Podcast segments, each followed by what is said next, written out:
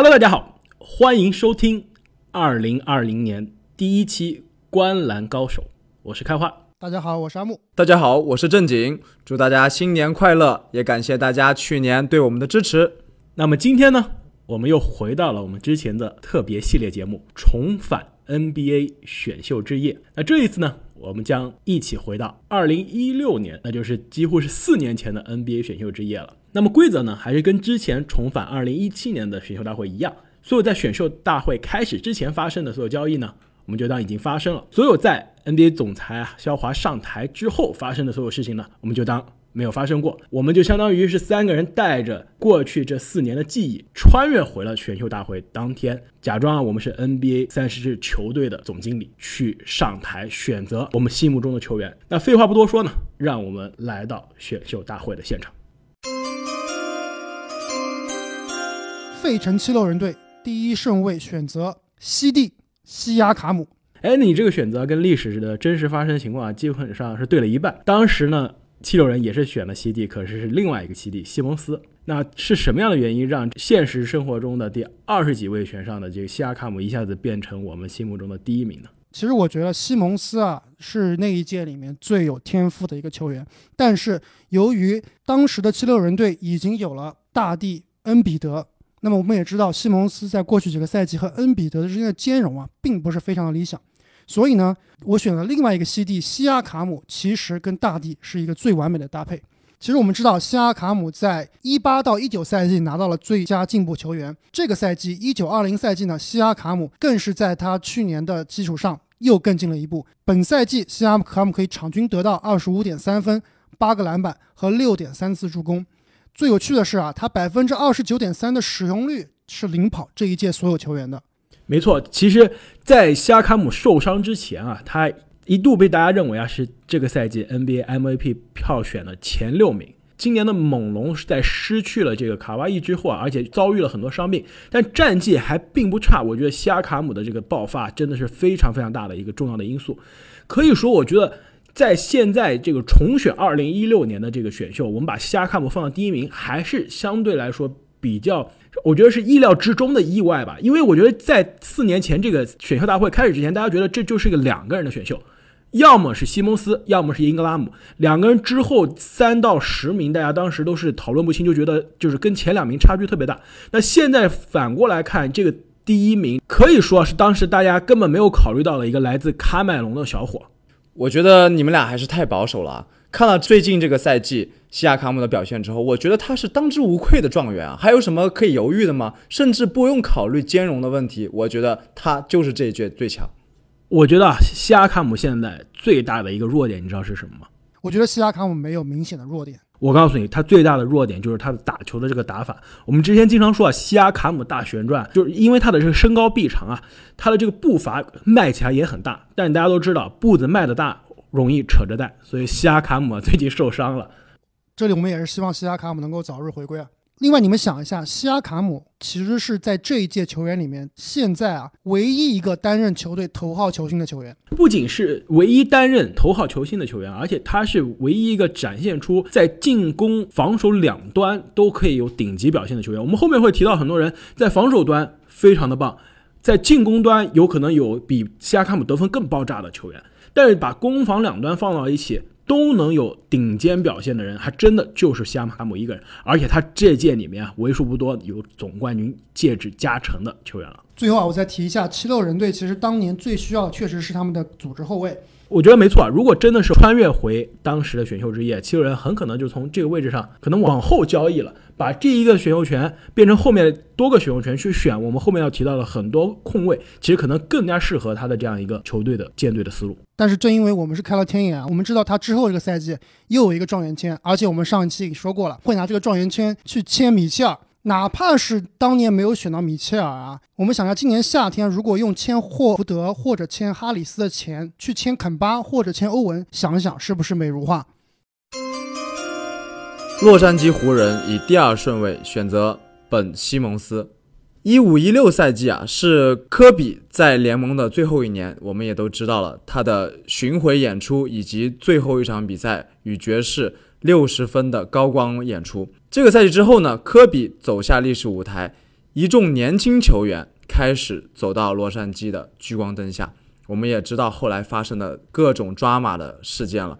当时呢，他们其实已经有了几个非常有天赋的球员，而当时的真实情况呢，是选择了英格拉姆。我们也知道，英格拉姆最近的这个赛季啊，表现的非常的耀眼。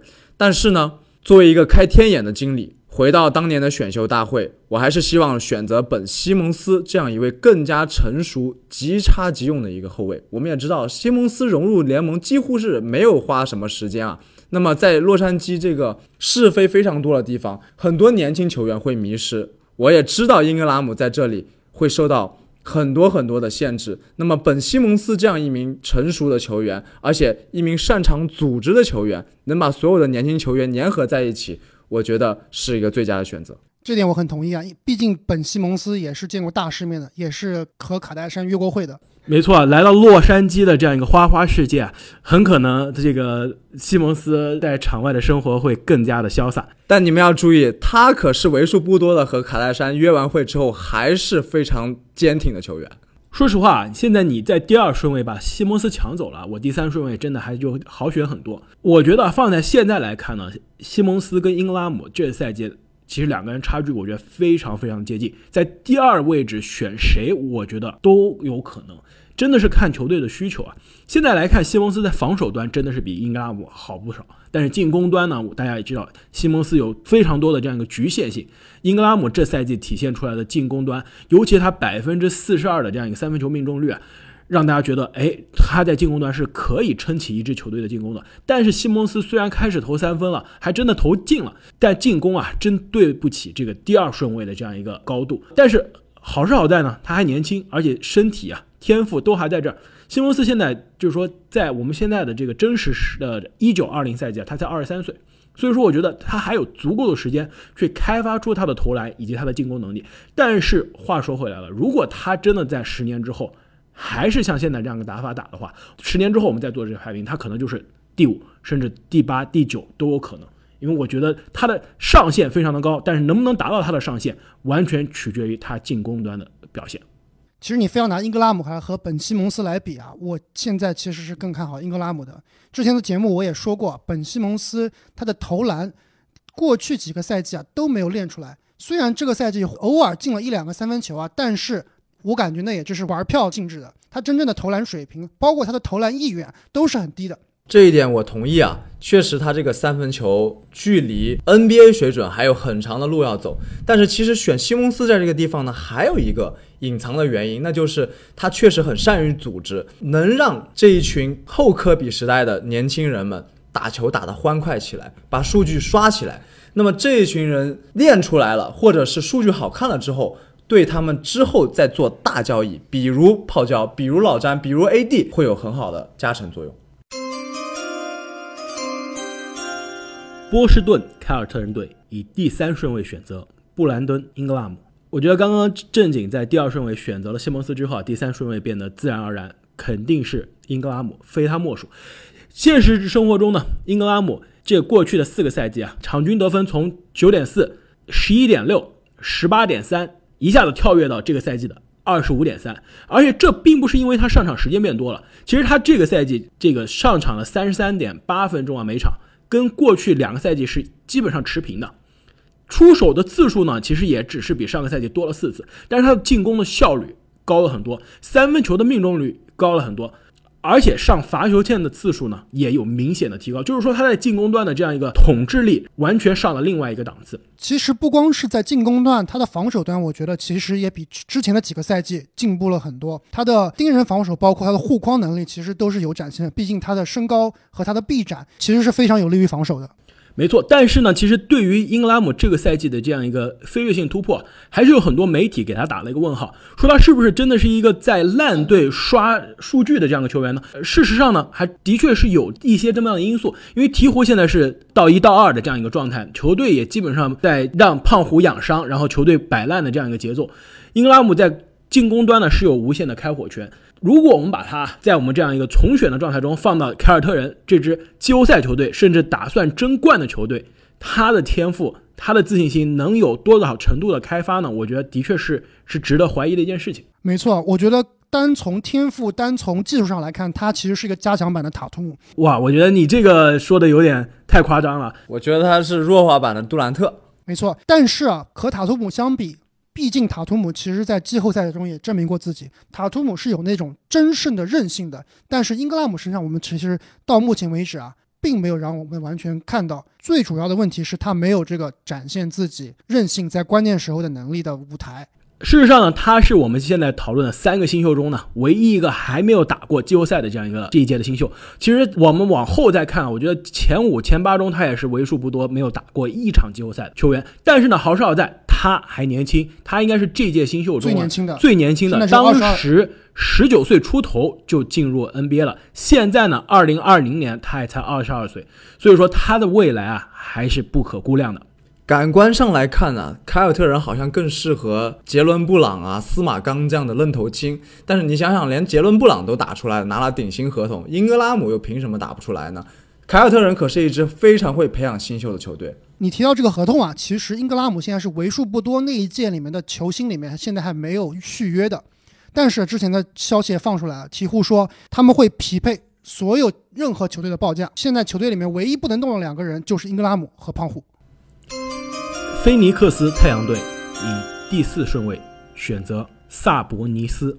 太阳真的就是这样一支神奇的球队，能以这么高的顺位，在众多优质的新秀里面，偏偏选择了本德这样一位可能连 NBA 的水平都没有达到的一位球员。估计 CBA 也不会选他了。没错，现在本德呢已经离开了太阳队，被交易到了雄鹿。现在在雄鹿属于这个饮水机，饮水机的守护神啊。进入这一届选秀的时候，大家对于本德其实期望还是很高的。当时呢是波金吉斯刚刚结束了他的第一个 NBA 赛季，大家对于这样欧洲的七尺长人，可以射三分，可以防守，可以盖帽的这样一个球员，还是非常非常的迷信。所以说，本德这样一个跟波金吉斯从技能点上看上去还很类似的球员，来到这个选秀大会现场的时候啊。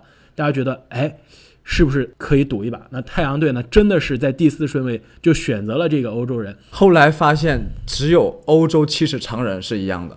没错，这个应该是以投射见长的这个本德呢，他现在这个在 NBA 打了四年啊，投篮命中率只有可怜的百分之三十九，就是连百分之四十不到。作为一个七尺长人，这真是不可想象的事情。换过来看，我们现在如果重选在这个位置上选的这个萨博尼斯呢？在 NBA 现在是第四个赛季，场均已经十八分、十三个篮板，关键是他的投篮命中率百分之五十的投篮命中率，以及百分之七十五的罚球命中率，可以说在进攻端呢，他已经把一个常人所要贡献的事情做到了极致，而且场均还有四个助攻，而且现在呢，在步行者队啊，他跟特纳是打双塔的这样一个 NBA 现在是可能是唯一的这个传统双塔的这样一个组合了，可以说他是可以打五，可以打四。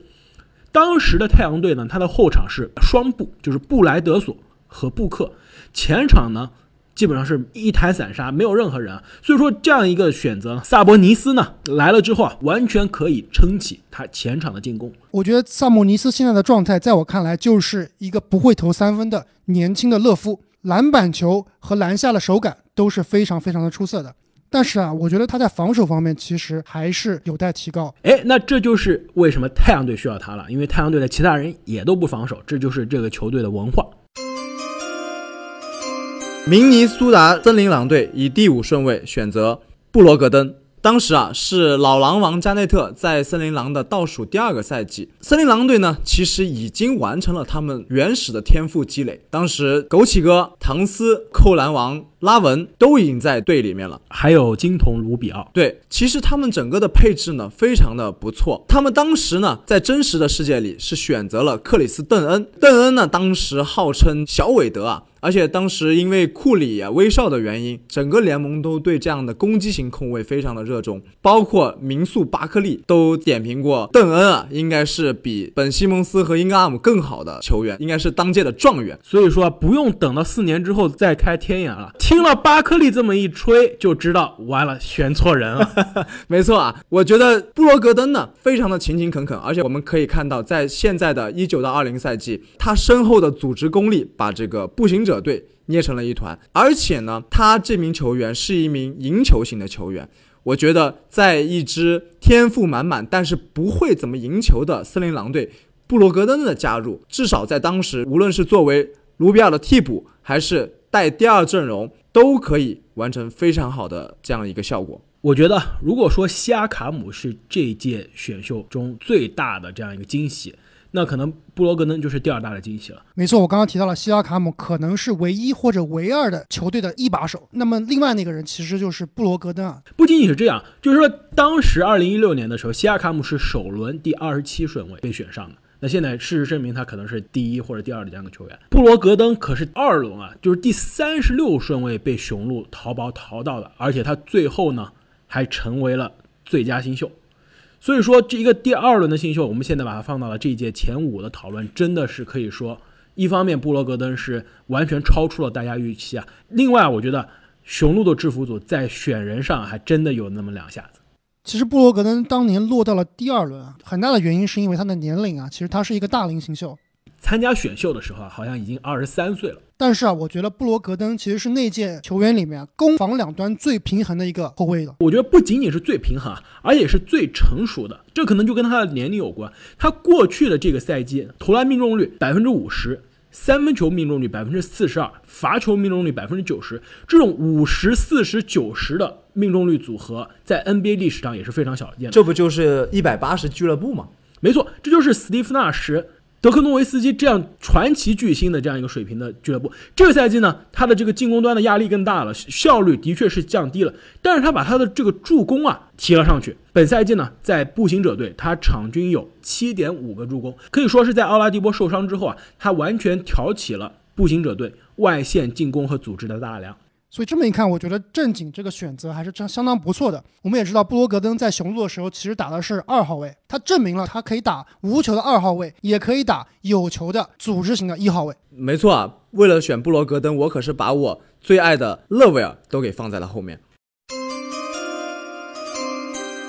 新奥尔良鹈鹕队以第六顺位选择。贾马尔·穆雷，我们看一下鹈鹕当年的阵容啊，除了 AD，除了霍勒迪啊，其实他所有的位置都比较的差。他们其实最需要的呢是一个投射型选手。当年啊，他们选择了希尔德，我觉得穆雷其实是一个升级版的希尔德。没错，希尔德的年纪呢，其实跟布罗格登一样，也是相对比较大，二十三岁参加选秀，现在呢其实已经二十七岁了。然而穆雷呢，十九岁参加选秀，打了 NBA 四年了，其实现在才二十二、二十三岁。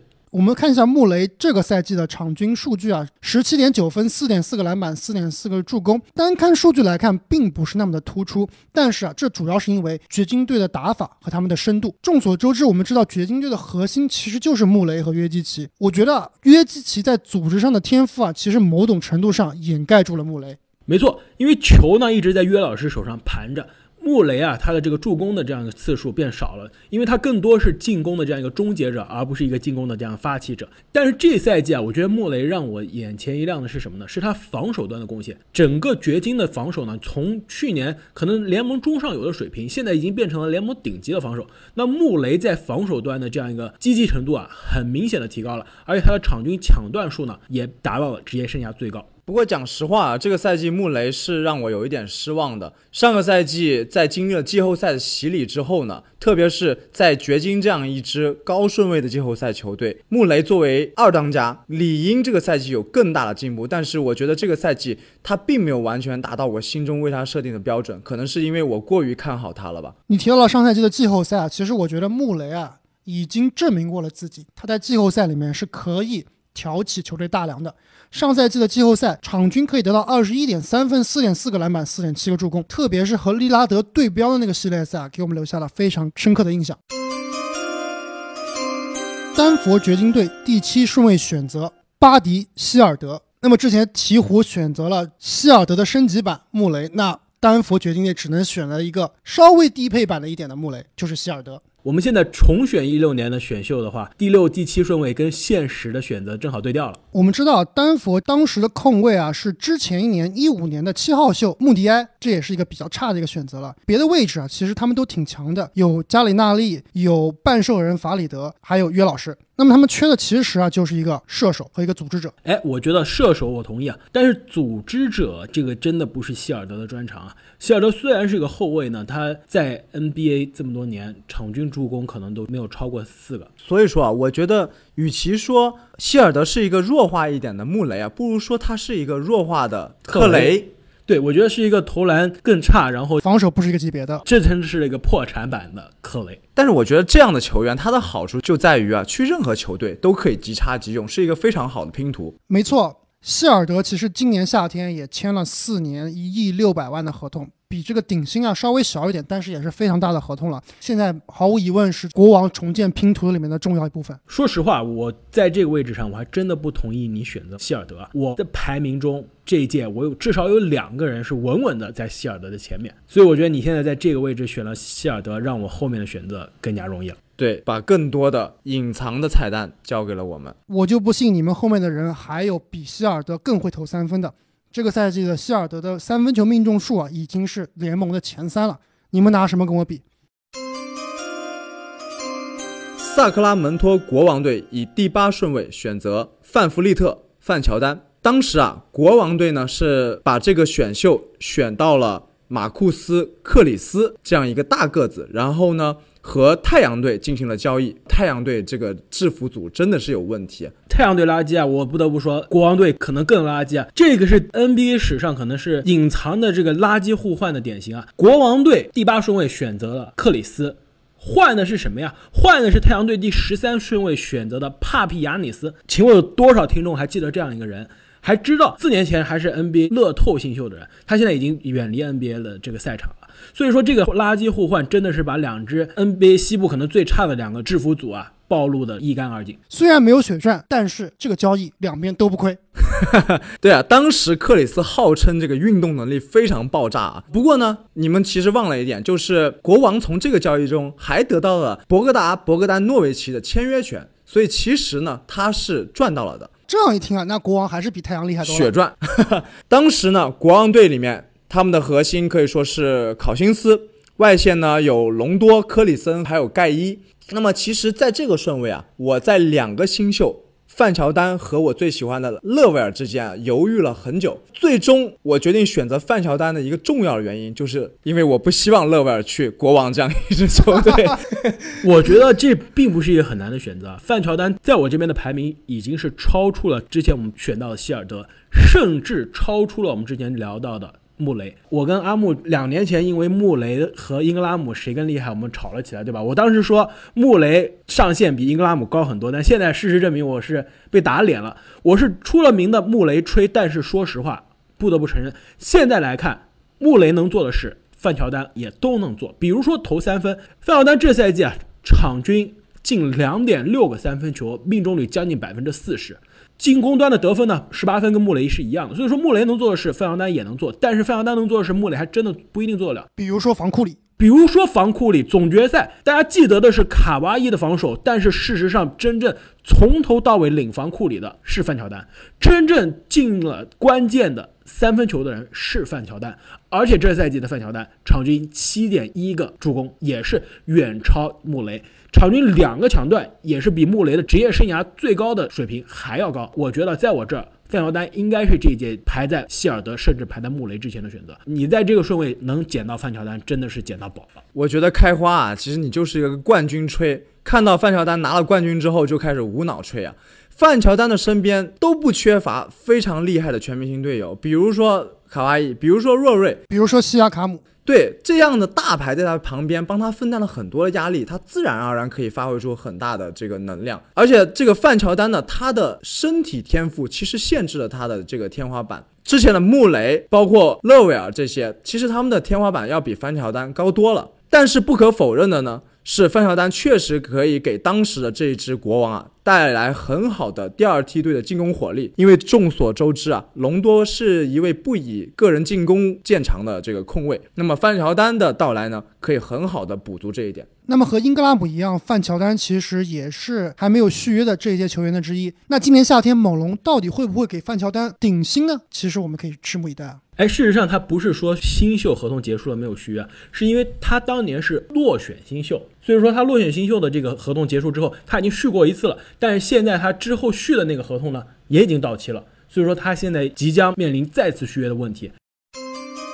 多伦多猛龙队以第九顺位选择杰伦布朗。我觉得啊，我能在这个位置选到杰伦布朗，真的是我再也没有想到的事情。杰伦布朗这赛季在凯尔特人场均二十分、七个篮板、三个助攻，投篮命中率百分之五十，三分球命中率呢差不多百分之三十八，罚球命中率虽然还并不是特别高，但已经从之前的百分之六十五上升到七十六了。可以说这个赛季大家都在聊威金斯的突破性的飞跃，英拉姆突破性的飞跃，但很少有人聊杰伦布朗。我觉得这个位置咱们还能留到杰伦布朗，我觉得真的是捡到宝了。我们之前聊了很多球员，可能希尔德、可能穆雷，甚至范乔丹在进攻端有可能比杰伦布朗更加爆炸，但是我觉得攻防两端，杰伦布朗可能是一个更全面的球员。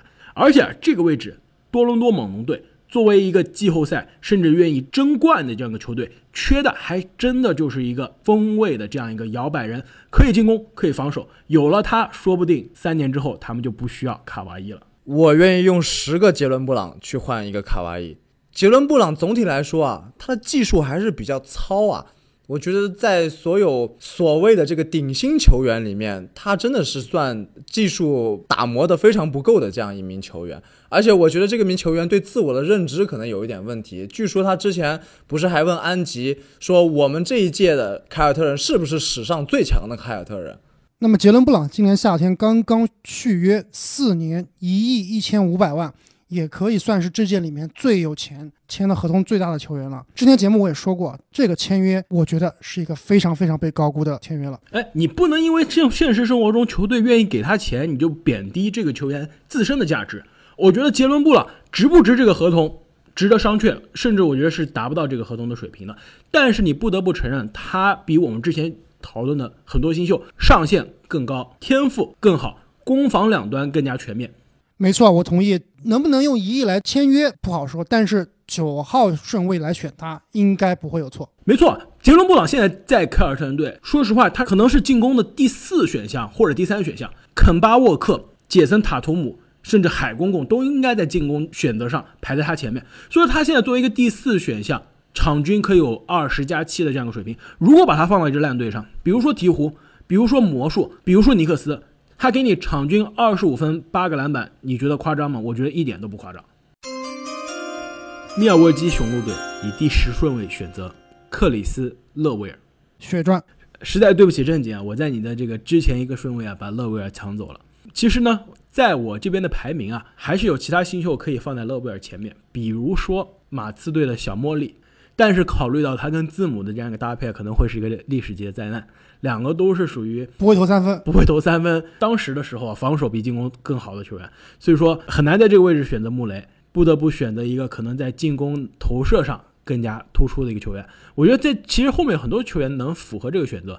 为什么选择勒维尔呢？是我觉得他上限啊比后面很多的新秀高更多。他当时在真实的选择中啊，之所以能落到第二十顺位，很大的原因就是因为他大学的时候受伤了。我觉得如果他不受伤啊，他妥妥的是一个。乐透的新秀，因为无论是他的这个进攻啊，还是他的身体天赋啊，都很难把他放到十五名之后。但是我们是开了天眼的，这个如果他不受伤是不成立的，因为他每年都受伤，真的是非常的可惜啊！这个阿卡留斯之种啊，非常遗憾，开花你把我的勒维尔给截胡了。但是他没有去到灾难性的国王队，能去到雄鹿这样一支争冠的队伍，我也祝他幸福。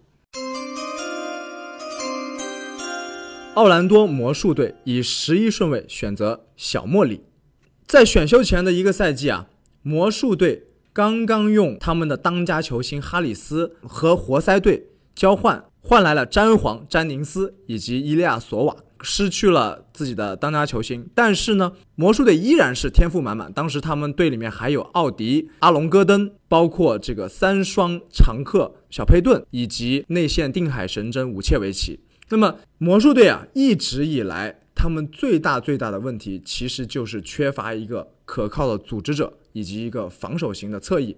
那么小莫里正好是他们最最完美的搭配。虽然啊，他们的后卫佩顿经常可以打出非常好看的三双助攻数据，但是其实他并不是一个非常合格的首发控球后卫，他的失误，包括他的防守和投射都是非常辣眼睛的。那么小莫里这样一位兢兢业业的赢球型后卫，正好是魔术队所需要的。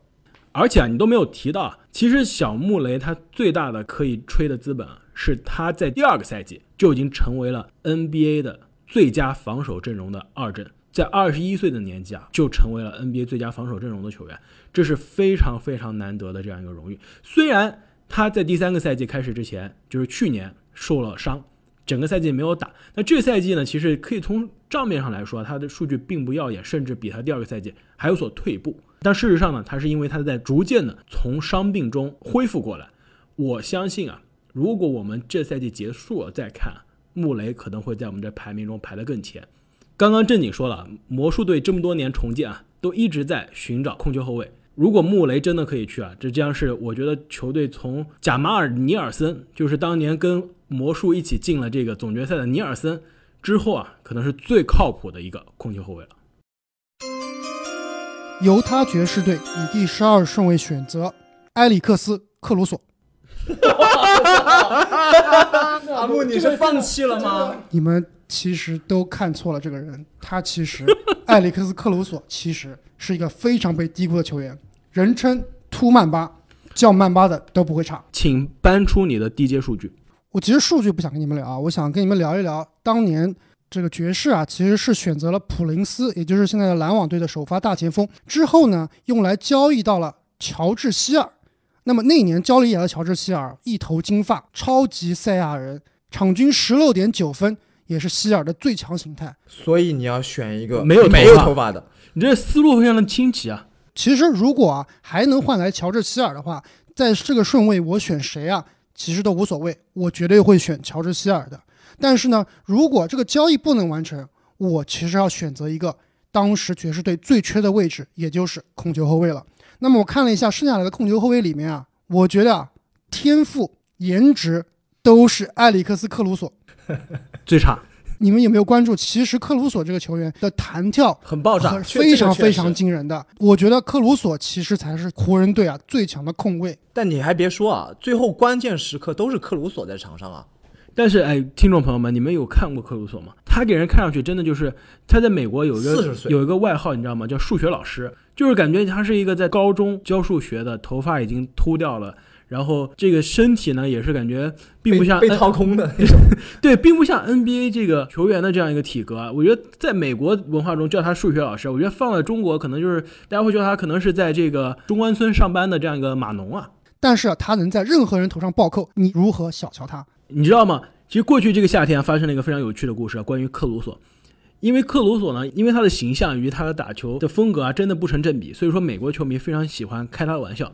这个夏天呢，有个美国的网友就 P.S. 了一张克鲁索在健身房的照片，上身没有穿衣服啊，就是胸肌和肱二头肌非常非常的巨大。然后这张照片呢，在美国的这个天涯、Reddit，包括 Instagram 都火了，大家就各种疯传。你知道到最后发生什么了吗？NBA 两周之后给克鲁索寄了一份尿检的 要求的报告，就是说让克鲁索说你，我们今天要抽查尿检，你要给我证明你有没有嗑药了。非常非常有意思，克鲁索就是反感觉就是躺着也能中枪。首先这个照片是被 PS 的，而且这张照片火了之后，联盟认为克鲁索是夏天在家偷偷的嗑药，所以说要求克鲁索去要进行那个尿检。菲尼克斯太阳队。以第十三顺位选择陶里安·普林斯，就是正是因为啊，刚刚这个阿木非常不走寻常路的选择，让我让我在这个本来很纠结的第十三顺位啊，现在选择更加简单了。我觉得普林斯是现在剩下的所有球员中，可能上限不一定是最高，但是我觉得是最稳定的，也是特别适合太阳的这样一个体系的球员。他是一个可以打三号位，可以打四号位，投射呢其实。并不差，而且呢，隐藏的他的组织的能力啊也挺不错。我们刚刚说到啊，当时的太阳队呢阵容上有布莱德索、布克、TJ 沃伦，以及啊我们前面选到的萨博尼斯。如果这个普林斯再加上去啊，这个首发阵容啊，现在看上去还真的不差。其实普林斯刚进入 NBA 的时候啊，我其实挺看好的，但是之后在亚特兰大，感觉每一年都比前一年打得更差了。今年交易到篮网队以后啊，给他换了一个位置，从小前锋提到了大前锋，其实我觉得还是挺适合他的打法的。就是身体素质还是不错，力量比较强，比较会抢板，而且三分呢也不是非常差，其实是一个挺全面的一个防守型球员。芝加哥公牛队以第十四号顺位选择雅各波蒂尔，你们觉得这个选择怎么样？我觉得选得很稳。其实你看一下当年公牛队的阵容啊，他最弱的或者说已经没有人了的位置就是他的中锋位置。当时呢，诺阿的合同到期。加索尔的合同到到期，诺阿最后去了这个人傻钱多的尼克斯啊，加索尔去了马刺。那么我觉得波蒂尔啊，其实是他的打法和他的特点有一点诺阿的感觉，又有点加索尔的感觉。防守非常强硬，有点像诺阿；进攻的手感呢，又有欧洲球员的传统。而且加上公牛当时的体系啊，其实是一个防守体系，需要一个强硬的内线来护框、来抢板。波蒂尔这名球员其实没有什么存在感啊，再加上他也是基本上不投三分的。他和吉米巴特勒以及未来可能会去的隆多还有韦德可以组成可怕的四巨头，就是四个不投三分的人一起站在球场上。丹佛掘金队以第十五号顺位选择小丹尼尔豪斯。那么其实掘金队啊，在这一届有三个选秀权，实际上选来的人呢，其实都还不错。但是呢，如果你看他这赛季，哪怕是上赛季的阵容啊，这些球员很有天赋，但是发挥的空间很小，就是很多球员的位置啊是重复的。那么我这里选的这个丹尼尔豪斯呢，其实如果放在现在的掘金队来看，是一个不重复而且非常好用的球员。确实啊，三 D 球员现在到哪里都是香饽饽。哎，当时的豪斯是不是也是落选秀？没错，他其实当年是参选了，但是没有被选上，而且啊，一直到去年赛季中的时候啊，才被火箭队从这个发展联盟带到了火箭队。由于优异的表现呢。火箭队其实想跟豪斯签下合同，但是由于众所周知的原因啊，豪斯其实想签一个长期合同，但是两方面一直都没有谈妥。其实最后豪斯还是跟火箭队达成了协议，火箭队满足了他这个三年的长约，给他签下了一千一百万的合同。波士顿凯尔特人队以第十六顺位选择马里克比斯利。其实我觉得到这个十几顺位啊，真的就不一定是选合适了，真的就是选。天赋，看谁能在低位淘到宝。剩下来的很多球员呢，我觉得有些人比比斯利更加适合这支波波士顿凯尔特人队。比如说祖巴茨，当时的凯尔特人队呢，阵容中有小托马斯，有布拉德利、克劳德，但是呢，前场啊还是非常的差。可以说，祖巴茨这个中锋，防守型的中锋更适合波士顿。为什么我选比斯利呢？我觉得比斯利是剩下的所有人中天赋更高的。现在的比斯利呢，当时是在第十九顺位去了。丹佛掘金在掘金呢，一直是打的这样一个替补的一二三号位的这样一个角色。过去这几个赛季呢，一直都没有得到足够的机会，只有在球队啊后场有人受伤的时候，他才有首发的这样一个机会。但是在他有限的首发过程中呢，他的场均得分都是非常高的。我觉得他是剩下来的球员中进攻端爆炸性最强的，他很适合在一支弱队打首发，或者在一支强队呢打这样一个。第六人的抢分的角色，所以说波士顿的这样一个季后赛球队啊，很适合比斯利的存在，他可以从第二阵容起来，作为一个抢分的这样一个球员。孟菲斯灰熊队以以第十七顺位选择来自中国的王哲林，哎，不好意思，拿错剧本了。事实上，当年的选秀大会，灰熊队是以第五十七位选择了王哲林，那么我在这个顺位会选择布莱恩福布斯。一个现在可能快打不上轮换的球员，一个当年好像也是落选的球员，但是啊，当时的真实情况啊，灰熊是选择了一名叫做巴尔德温的球员，这名球员是真的打不上球了。福布斯至少要比他要好一点。为什么要选福布斯呢？是因为当时啊，灰熊队他其实还是一支季后赛球队，当时黑白双雄还在，康利负责他们的后场。其实这支球队。是任何一支强队在季后赛都不想遇到的。那么他们缺乏的其实是一个拉开空间的三分投手。那福布斯给人的最大的印象就是他只会投三分，但是这一点对于灰熊来说其实是最需要的。底特律活塞队在第十八顺位选择德安德烈·班布里。当时的活塞队呢，其实是东部的第八名，刚刚进入季后赛。那他的首发阵容呢有雷吉·杰克逊、KCP、布洛克、托比·哈里斯以及庄神。可以说这支球队的首发阵容呢，账面上看上去不错，但是啊，你如果非要挑最薄弱的环节，那可能就是他的小前锋这样一个位置。所以我觉得班布里啊，可能还正好适合这支球队。他是一个典型的可以组织、可以防守。要投篮还真有那么一点投篮，二三号位这样一个摇摆的球员，所以说我觉得他放在这样一支活塞队呢，属于一个并不差的选择。丹佛掘金队以第十九顺位选择来自中国的周琦。确实啊，你确定你拿对剧本了吗？确实啊，为了这个中国市场，他们也是拼了。我确定我这次拿的是没错的剧本，因为当年在这个位置，他们选择了比斯利。非常不错的球员，但是呢，由于球队的深度啊，不怎么打得上球，而且这些球员的上限呢，其实还比较的低。我选周琦的主要原因啊，是因为我觉得周琦是一个非常非常有特色的 NBA 球员，防守以及三分。虽然这两项啊他还没有练成，但是我依然看好周琦能做好约老师的替补。你想想是不是啊？约老师会投三分，周琦也会投三分。约老师，约老师不会盖帽，但是周琦会盖帽。所以说，如果选了周琦之后啊。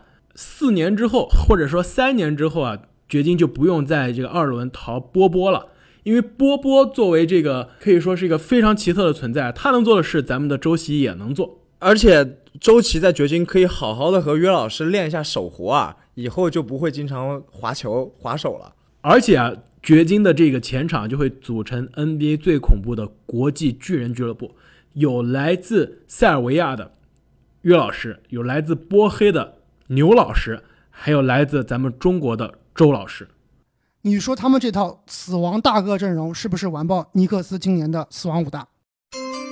印第安纳步行者队以二十顺位选择祖巴茨。我们都知道，那个赛季的步行者队还是泡椒作为老大，在季后赛和老詹大战七百回合。那么，其实当时步行者的内线是非常的羸弱的，所以。补强祖巴茨这样的一个比较稳重的内线，对步行者会是一个很强大的一个加强。哎，我觉得正经你这个选择真的是末位淘宝，选的还真不错。你知道祖巴茨当年是被湖人队选中的，是当时参加选秀中啊第二年轻的新秀，仅次于英格拉姆。但是湖人呢没留住他多久啊，就把他放弃了，去了同城的这个劲敌快船队。但是呢，不得不说我们著名的定律，那就是湖人弃品必属精品。这赛季的这个祖巴茨在快船队啊，他虽然上场时间非常少，但是他每三十六分钟啊可以贡献十七分、十三个篮板以及两个盖帽。就是说，如果给他足够的时间啊，他在数据上真的是不会亏待你。而且你知道当年他在湖人队，湖人的球迷非常喜欢他，给他起了什么样一个外号吗？大家都知道，这个天勾贾巴尔啊，在他改名贾巴尔之前，他的名字叫做鲁尔辛多。所以说啊，湖人队的球迷就叫他祖尔辛多。我以为你要说他叫祖曼巴呢。那么从二十位往后呢，这些球员呢，基本上就是大浪淘沙了，比较乏善可陈，我们也就不一一详聊了。我觉得剩下来的球员中比较有特色的，可能还有包括当时第五顺位选的克里斯邓，以及我们刚刚提到的中国的巨人啊，王哲林。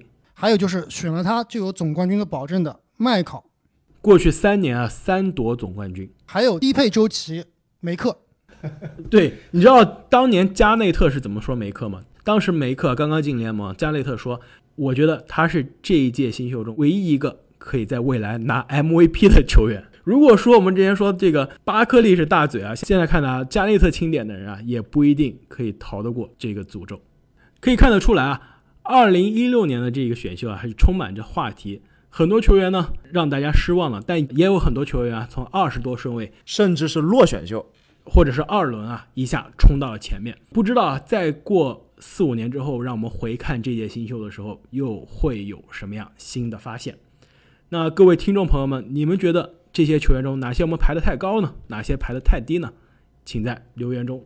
告诉我们，如果听众朋友们你们还想听我们重排之前哪一届的选秀，也欢迎在评论区给我们留言。那再次感谢大家对我们节目的支持，让我们下次再见，再见，再见。